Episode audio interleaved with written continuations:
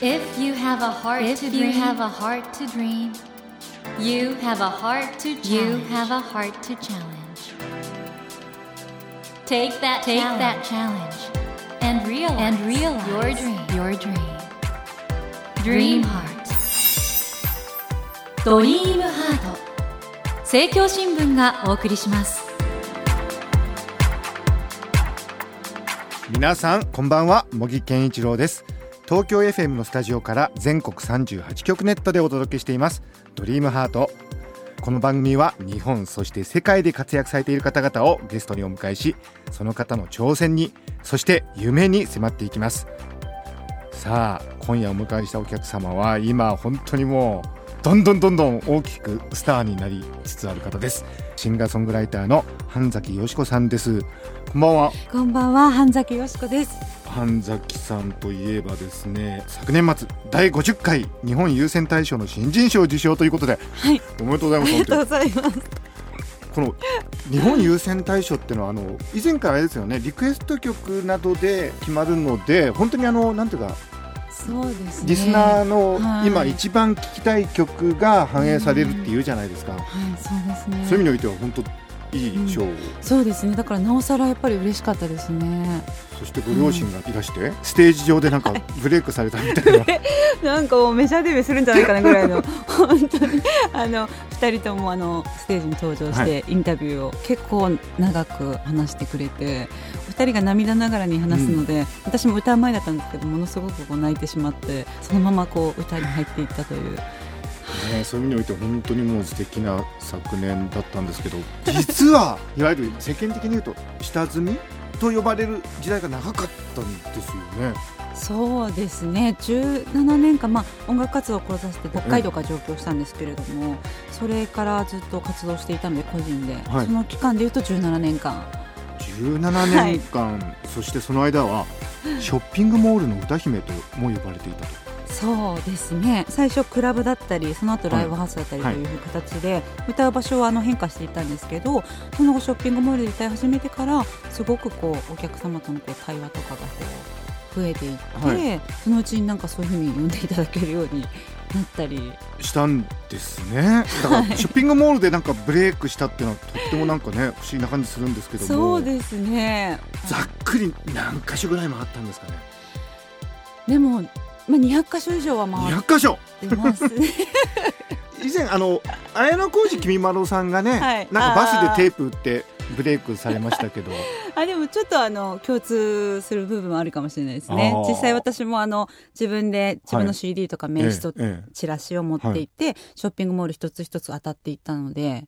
いや僕でもね半崎さんねいろいろ楽曲聴かせていただいてるとねなんでもっと早くブレイクしなかったんだろうって思うぐらい素晴らしいですよね。ありがとうございます。光栄です。逆に、もっと早くブレイクしてもよかったのかなっていうぐらいです。うん、いやもう本当にすごくありがたいお言葉いただいてますけどでも何かしらのタイミングが、はい、今本当にこのタイミングっていうことですごく全ての物事がこうベストに動いているのかなっていう気もしますね。時代がやっと半崎さんに追いついたんですね。すみませんちょっと17年もかかってしまって。いやいや逆に。申し訳ない。謝られとんでもない。まあでもメジャーデビューされた後もショッピングモールは現場としてはそうなんです。大事にされて。はい来てくださるお客さんで、はい、やっぱりメジャーになったらショッピングモールの活動がなくなるんじゃないですかってこう心配してくださったりすることもあったんですけど、はいはい、私自身のまあ原点でもありますし、はい、やっぱり自分自身がこう生活に根付いた歌を書きたいっていうものがあって、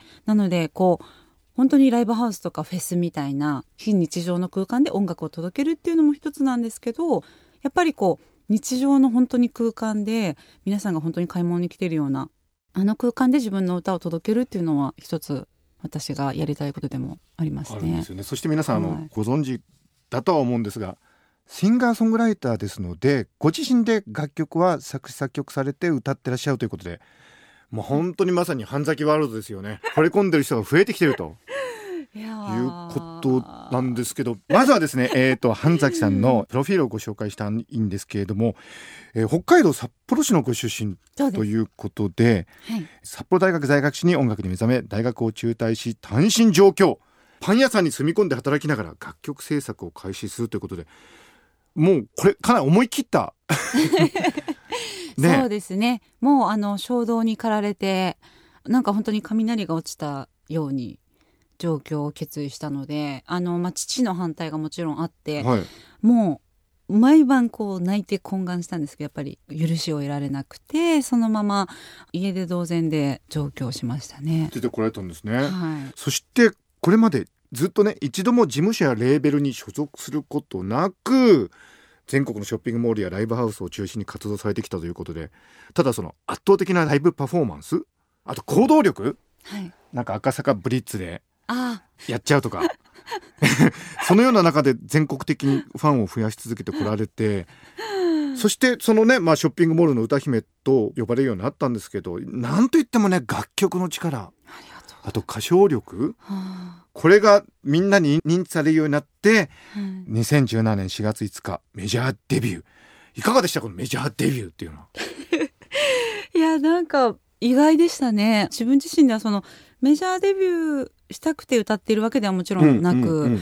本当に活動がこうずっと地続きになっていてその流れでこういったお話をいただいてということで、はいもちろんその個人の活動に固執してたわけでもないですし、はい。どこかとやるっていうことばかり考えてたわけでもないというかなので本当になんか自然の流れでこういうお話をいただあのそれこそ一昨年の10月にうん。の赤坂ブリッツの公演、まあ、個人で開催したんですけど、はいそこにこう事務所だったりレコード会社の方たちがこうたくさん見に来ていてそれでなんかこういろいろお話いただいてその中でこうお会いしていく中であこことぜひやってみたいなっていう思いになりましたね。半崎さんのね以前からのファンの方はやっぱり嬉しいんでしょうねメジャーデビューは。あもうそれはものすごくやっぱり喜んでくれましたね、うんもう両親もそうですしやっぱり今まで応援してくれていた方たちが何より祝福してくれましたね。へえ。はい、あの半崎さん東京に出てこられたのが19歳？そうですね学園祭かなんかで優勝したことあるんですよね。あそうなんですこれ高校の時？高校の時にあの本当になんかそんなにこう大きい大会とかでは全くなかったんですけど、やっぱりその1位とか優勝っていう経験もちろん初めてでしたし自分の歌をこう誰かにこう聞いてもらうっていうのも初めてでしたしなんかその感触というか手応えみたいなのは何か自分の中でちょっと残っていたんでしょうねきっとそ。して子供の時なんかテーブルかなんかの上で はい、歌ってた？歌ってましたね。これは何歳ぐらいの時ですか？もう小学生とかだと思います。じゃあもう本当に子供の頃から歌はきっと好きだったしそうですねまかったんでしょうけど、うん音楽をやろうって自分で意識したのは。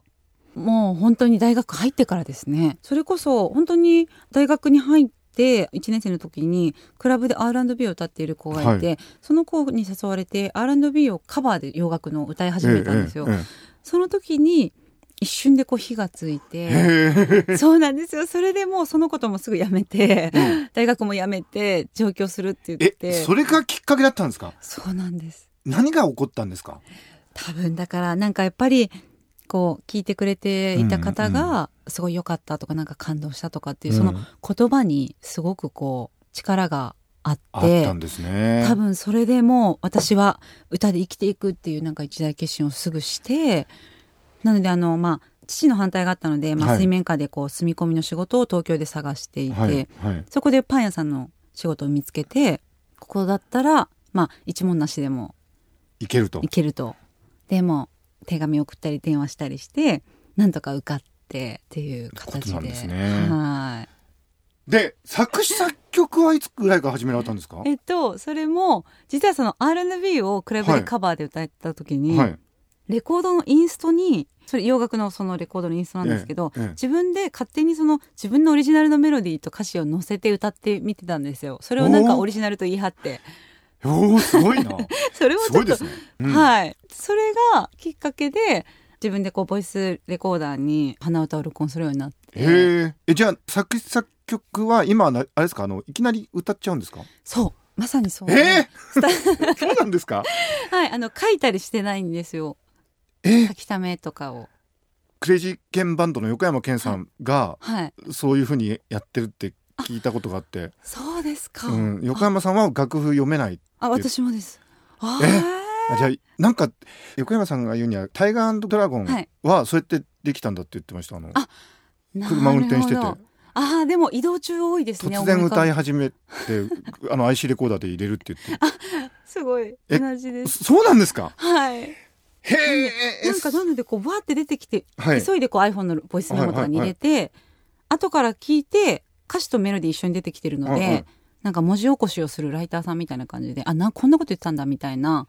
すごいな。なんか。天才ですね。へえ。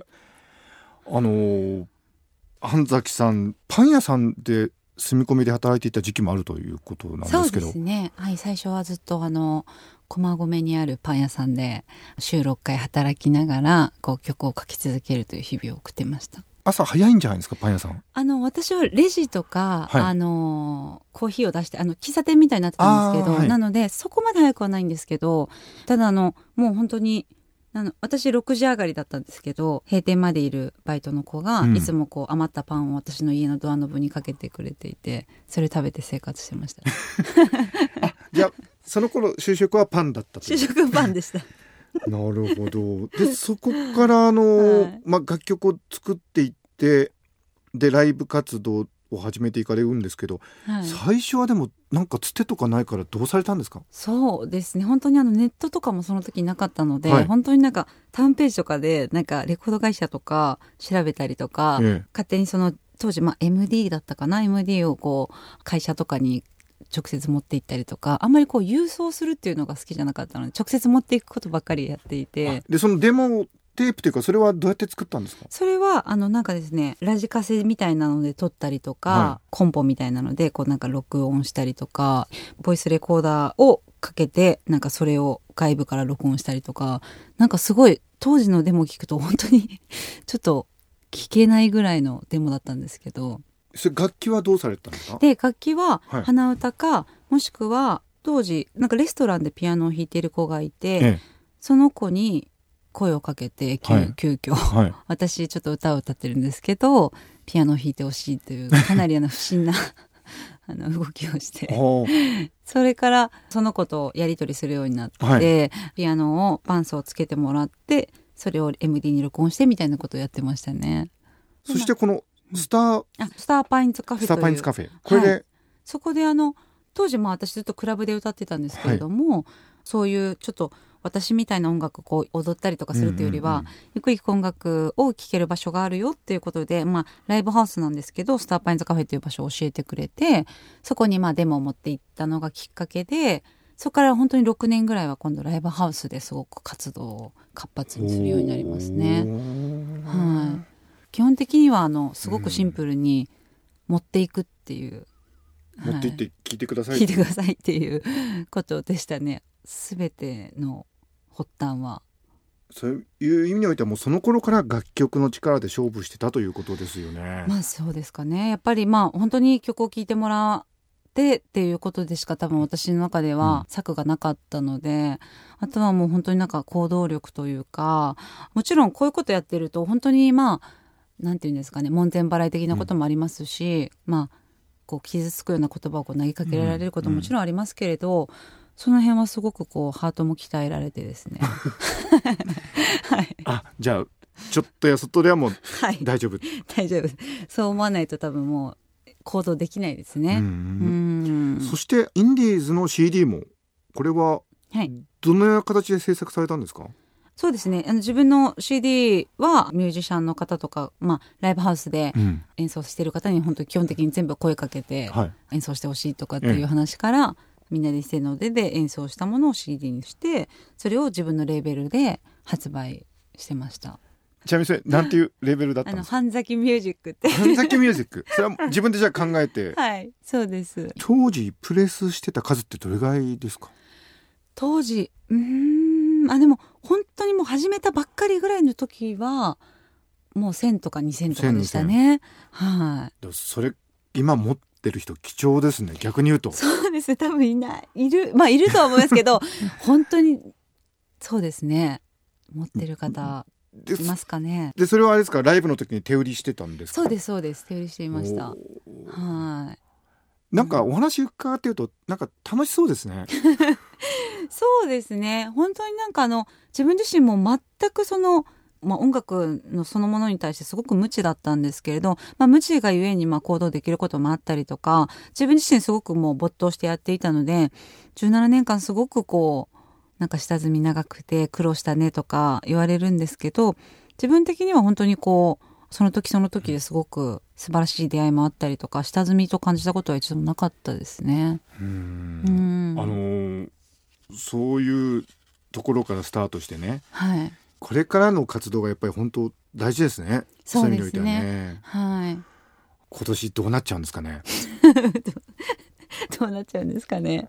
あの私自身は何一つこう変わってないんですけど周りがすごくこう変わってはきていて例えばこう依頼も今までは例えばショッピングモールって本当に自分からこう、うん、アプローチしていってたんですけど、うん、やっぱりすごいいろんなショッピングモールから依頼をいただきますしそういった中でもまあ例えば今までにはなかった本当に例えば震災で今店舗がすごく潰れたりとかしていて、うん、過疎化していて人が少ないんだけど半崎さんに来て活性化してほしいとかっていうなんか新たな依頼今までの個人で活動した時は絶対ないような依頼が来たりとかなのでなんかそういう貢献につながるような活動ができることはすごく嬉しいのでもうちょっと自分がこう成長していって大きくなっていったらそういうこともできるのかなって思うと本当に希望湧きますね。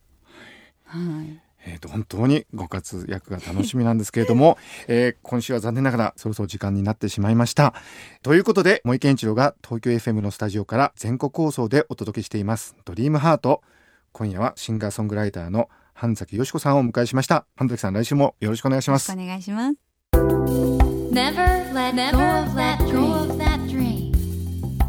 Never forget Never forget that heart to challenge. Dream heart 茂木健一郎が東京 FM のスタジオから全国38局ネットでお届けしてきました「ドリームハート。今夜はショッピングモールの歌姫としても話題を集めていらっしゃいます。シンガーソングライターの半崎よし子さんをお迎えしました。うーんなんというかびっくりしましたね。楽曲の作り方。ねいきなり吹き込む？なんて言うんですか？あのいい曲ってそのようにその一つの生き物としてまるでそういう形で生まれてくるような曲が結果としてヒットして人々の記憶に残るとも言われてるんですけどそういう意味でおいては半崎さんっていうのは本当に生まれながらのシンガーソングライターなのかもしれませんね。今後ますますその大活躍されていくのではないかと期待が高まってまいります。さてドリームハートのホームページでは毎週1000名の方に1000円分の図書カードをプレゼントしています。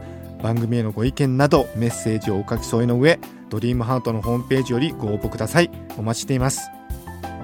それではまた土曜の夜10時にお会いしましょう。ドリームハートお相手は森健一郎でした。